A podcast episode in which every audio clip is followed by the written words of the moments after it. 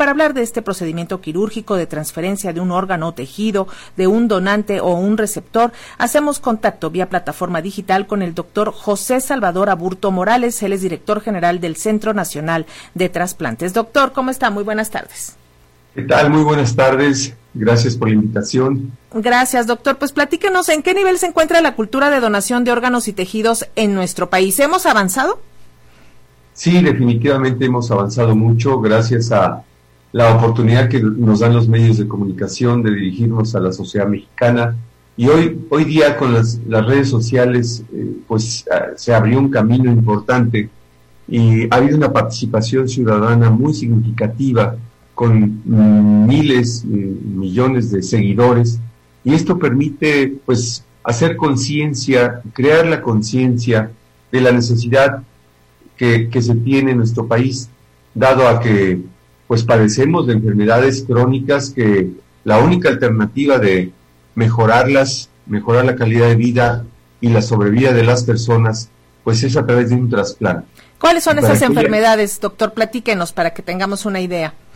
La, enfermedad más frecuente y común que afecta a la ciudadanía es la insuficiencia renal, que afecta a ambos riñones y que las personas en etapas 3 y 4 avanzada, la única manera de sobrevivir es a través de una terapia sustitutiva, ya sea diálisis peritoneal, hemodiálisis o trasplante. Entonces, pues este es el, el problema que tenemos a nivel global, pero en México no son 17.300 las personas que ocupan un trasplante, son mucho más, hay más de 200.000 personas enfermas en esta etapa 3 y 4, de las cuales este, pues un gran porcentaje de ellas requeriría de un trasplante. El otro, la otra afección importante en nuestro medio es la ceguera, la ceguera secundaria queratocono, que es una deformidad de la córnea y que hay más de eh, 6.000 personas en espera de un trasplante de córnea. En tercer lugar, las enfermedades del, hígado por eh, cirrosis, hepatitis, etcétera, o, incluso enfermedades malignas del hígado. Y en cuarto lugar, el trasplante de corazón. Entonces, pues sí tenemos una, un reto muy importante y más aún después de la pandemia que nos ha dejado secuelas muy, muy serias en personas que han padecido que han sobrevivido a esta enfermedad y que han dejado afección a órganos blancos como el corazón, los pulmones, el hígado y los riñones. Eh, doctor, ¿quiénes son, perdón, disculpe que lo interrumpa, quiénes son los candidatos? Eh, ¿Qué tipos de pacientes pueden hacerse, eh, acercarse a, un trasplante? en, en, el caso de la enfermedad renal crónica, pues hay niños, adolescentes, adultos y personas mayores que eh, pues son atendidas en las instituciones de salud de nuestro país. Ahí se evalúan en base a un protocolo y si están en condiciones de recibir un trasplante, pues hay dos formas. Lo que más se hace en nuestro país es trasplante de riñón procedente de un donante en vida, que un ser querido, un amigo o una persona cercana que quiere ayudarnos voluntariamente, altruistamente, eh, nos pueda donar uno de sus riñones y hacer un trasplante y poder mejorar nuestra vida y nuestra calidad de vida. La otra forma es eh, eh, estudiarse también en forma protocolizada las instituciones autorizadas para estos actos, públicas o privadas, y cuando exista una donación de personas que fallecen, que al fallecer están en condiciones de donar órganos con fines de trasplante, se hacen estudios de compatibilidad y si le corresponde a esa persona, se le asigna el órgano. ¿Y dónde se puede uno registrar para ser un futuro donador, por ejemplo? Bueno, en la página del Centro Nacional de Trasplantes eh, hay un registro electrónico www.senatra.gov.mx y en este registro uno se puede manifestar mi deseo de donar. No quiere decir que si se registran en la página ya son donantes Simple y sencillamente estamos contando con una manifestación expresa de que algún mexicano en vida eh, analizó, lo, pensó muy bien y dijo, yo cuando fallezca quisiera donar mis órganos para beneficiar a alguien más en lugar de que los órganos se echen a perder en la sepultura. Entonces, eh, esta manifestación expresa se pueden registrar en el portal de la página del Centro Nacional de Trasplantes y después compartirlo con su familia, porque no sirve de mucho que se registren si esta información no se comparte con sus seres queridos o alguien que pueda tomar una decisión por mí si yo fallezco, cuando yo muera, pues alguien va a responder por mi cuerpo.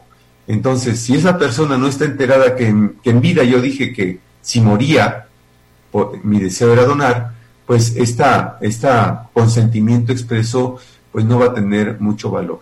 ¿En qué casos se aplican las donaciones, eh, doctor? ¿Qué, requisitos debe de tenerse?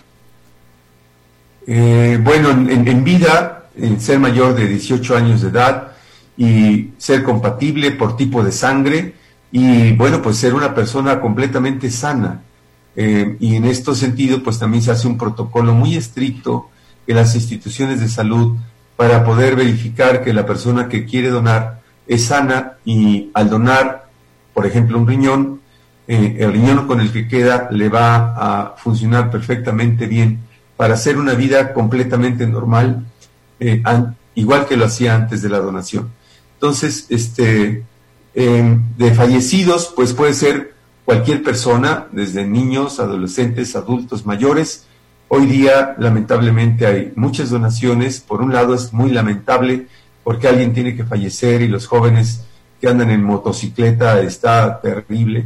Cada día hay más accidentes de motocicleta y, gente muy joven pierde la vida por golpes intensos en el cerebro, dentro del cual pues el cerebro eh, deja de funcionar, deja de tener viabilidad, el cerebro fallece, el cerebro muere y aunque el corazón siga latiendo y el resto de órganos sigan recibiendo sangre oxigenada, esa es la condición para donar órganos, el fallecimiento por muerte encefálica. Eh, estamos acostumbrados a decir yo quiero donar cuando muera y también estamos acostumbrados a que el término de fallecimiento es cuando se detiene el corazón por parada cardíaca.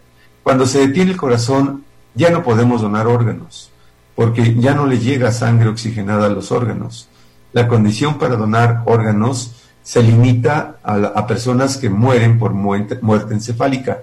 Por eso es que no hay tantos donadores en México, porque pues sí, hay muchos fallecimientos lamentablemente, pero por muerte encefálica son eh, muy escasos. Eh, repítanos, doctor, eh, ya para finalizar y agradeciendo muchísimo su tiempo, ¿cómo podemos entrar en contacto con el Centro Nacional de Trasplantes para tener acceso a toda esta información?